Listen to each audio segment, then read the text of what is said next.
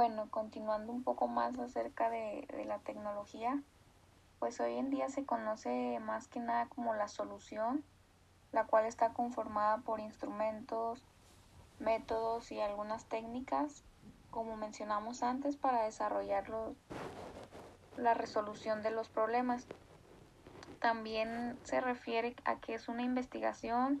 se desarrollan innovaciones y técnicas que constan de procedimientos y en conjunto con aparatos y herramientas que son los, los necesarios o los conocimientos para desarrollar un buen resultado.